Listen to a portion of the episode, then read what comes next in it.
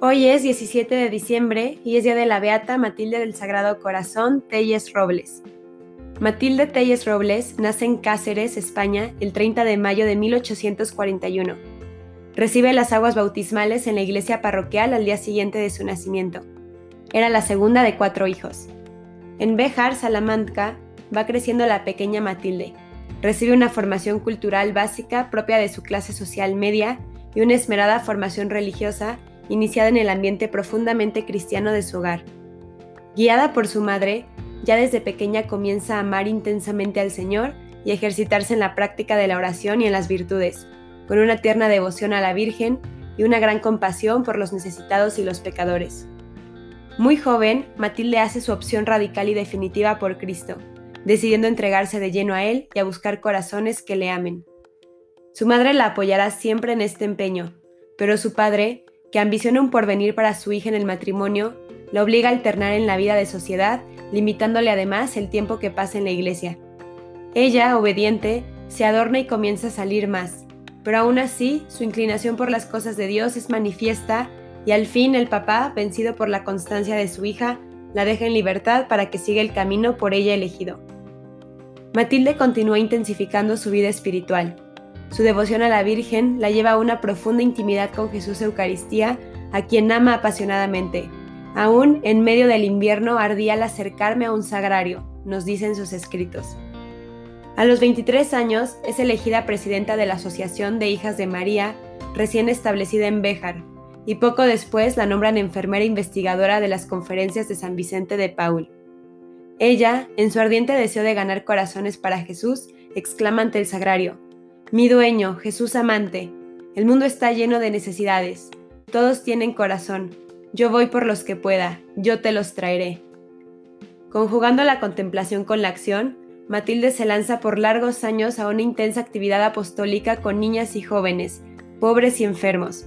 Trabaja con las hijas de María, da catequesis, atiende la escuela dominical, prepara para el matrimonio cristiano y acompaña a jóvenes vocacionadas.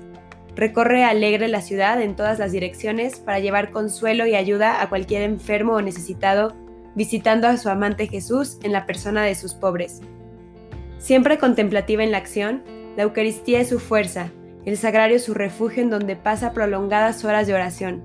La Virgen es su guía, su maestra y compañera inseparable.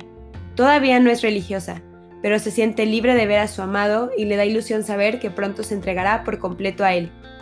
Pero su padre vuelve a probar a su hija impidiéndole realizar su vocación a causa del clima político anticlerical de aquella época en España. Matilde, entre tanto, sufre en silencio, ora y espera, alentada por su director espiritual, hasta que por fin su padre le concede la ansiada autorización. Ella exulta de gozo en acción de gracias a Dios. Desde chiquita sentía el llamado a la vocación religiosa pero también a la fundación de una congregación y rápidamente lo prepara todo para iniciar la fundación con siete jóvenes de las hijas de María que se han comprometido a seguirle en la vida religiosa. El 19 de marzo de 1875, solemnidad de San José, deben reunirse todas para la celebración eucarística en la parroquia de Santa María y desde allí marchar a la casa preparada para iniciar la vida religiosa. Pero de las siete jóvenes comprometidas, solo una se presenta, María Brice, ante esta gran prueba, Matilde no se desalienta. Fortalecidas con el pan de la Eucaristía, ella y su única compañera se dirigen gozosas a la casita de Nazaret, como Matilde la denomina. En esta casa tratan de imitar a la Sagrada Familia, viviendo con mucho amor y alegría en recogimiento y oración, en humildad y pobreza, sin contar con nada y plenamente confiadas en la providencia. En la casa no tienen todavía sagrario, pero las acompaña una imagen de la Virgen ante la que oran y a quien se lo consultan todo. Pocos días después, conjugando siempre la contemplación y la acción, reciben un grupo de niñas huérfanas en casa, dan clase a niñas pobres y atienden a los enfermos en sus domicilios.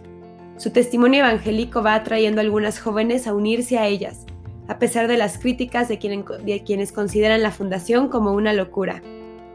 El 23 de abril de 1876, el obispo de Plasencia, don Pedro Casas y Souto, autoriza provisionalmente la obra con el título de Amantes de Jesús e Hijas de María Inmaculada, y el 20 de enero de 1878, Matilde y María visten el hábito religioso en Plasencia. A últimos de marzo de 1879, la comunidad se traslada de Béjar a Don Benito, donde instalan el noviciado, acogen niñas huérfanas, ponen clase diaria y dominical, atienden a los enfermos en sus casas y ayudan a los pobres. En la comunidad se respira el espíritu de Nazaret y toda la vida de la casa gira en torno al sagrario, ante el cual, turnándose, las hermanas pasan varias horas todos los días. También la Virgen recibe un culto especial. El 19 de marzo de 1884, el mismo obispo erige canónicamente la obra como Instituto Religioso de Derecho Diocesano y el 29 de junio, la fundadora con otras hermanas emiten la profesión religiosa. Al año siguiente se declara una terrible epidemia de cólera en la ciudad y la Madre Matilde y todas las hermanas se entregan heroicamente al cuidado amoroso de los enfermos, despertando gran admiración en el pueblo su exquisita caridad evangélica. Muere contagiada Sor María Brice y la madre abre en su memoria un hospital para los pobres. En 1889 comienza la expansión del instituto con una fundación en Cáceres y continúa en los años siguientes con otras fundaciones en seis ciudades más. De cada una de ellas se podría escribir una hermosa historia de amor. Amor apasionado a Jesús Eucaristía, amor a María, amor al hermano necesitado, enfermos, pobres, niñas huérfanas, siempre con total desinterés económico, pero la providencia nunca falla. No faltan las pruebas y dificultades de toda clase, pero no importa, Matilde con Jesús siempre adelante, siempre haciendo vida el lema que ha dado a su instituto. Oración, acción, sacrificio. Siempre sacando fuerza de sus prolongados tiempos de oración ante el sagrario y de la mano de María. De su fuerte experiencia eucarística brota su ardor evangelizador y la ardiente caridad que todos admiran. Sea toda la vida un acto de amor, repite a sus hermanas, y así lo ven en ella, es una vida llena de Dios, en continua oración y volcada a la vez en los hermanos. Multiplica sus atenciones maternales con las nuevas comunidades. Es la animadora de la obra, la regla viviente. Su sencillez, su prudencia, su bondad e inalterable alegría atraen a todos. Pobres y ricos se acercan confiados a ella, pues para todos tiene una atención, un consejo y una sonrisa. Aunque solo cuenta con 61 años, su organismo está ya muy agotado, a causa de los sufrimientos, del intenso trabajo, de las enfermedades, y presiente gozosa que se acerca la hora de su unión definitiva con el Señor. En efecto, al salir temprano de viaje, el 15 de diciembre de 1902, sufre un fuerte ataque de apoplejía y en las primeras horas del día 17, rodeada de sus hijas, en medio de una gran paz, va a la casa del Padre. Todo el pueblo, principalmente los pobres, la lloran como a una madre, proclamando a la vez su gran caridad y sus muchas virtudes. Fue beatificada en el 2004. Pidamos a Matilde que interceda para que Dios nos ayude a hacer, como ella, de su vida un continuo acto de amor y una Eucaristía perenne, para la mayor gloria de Dios y la salvación del mundo, y que seamos capaces de ofrecer nuestra vida a Dios, en el prójimo, en la Eucaristía y en María vivir. Amén. Beata Matilde del Sagrado Corazón, ruega por nosotros.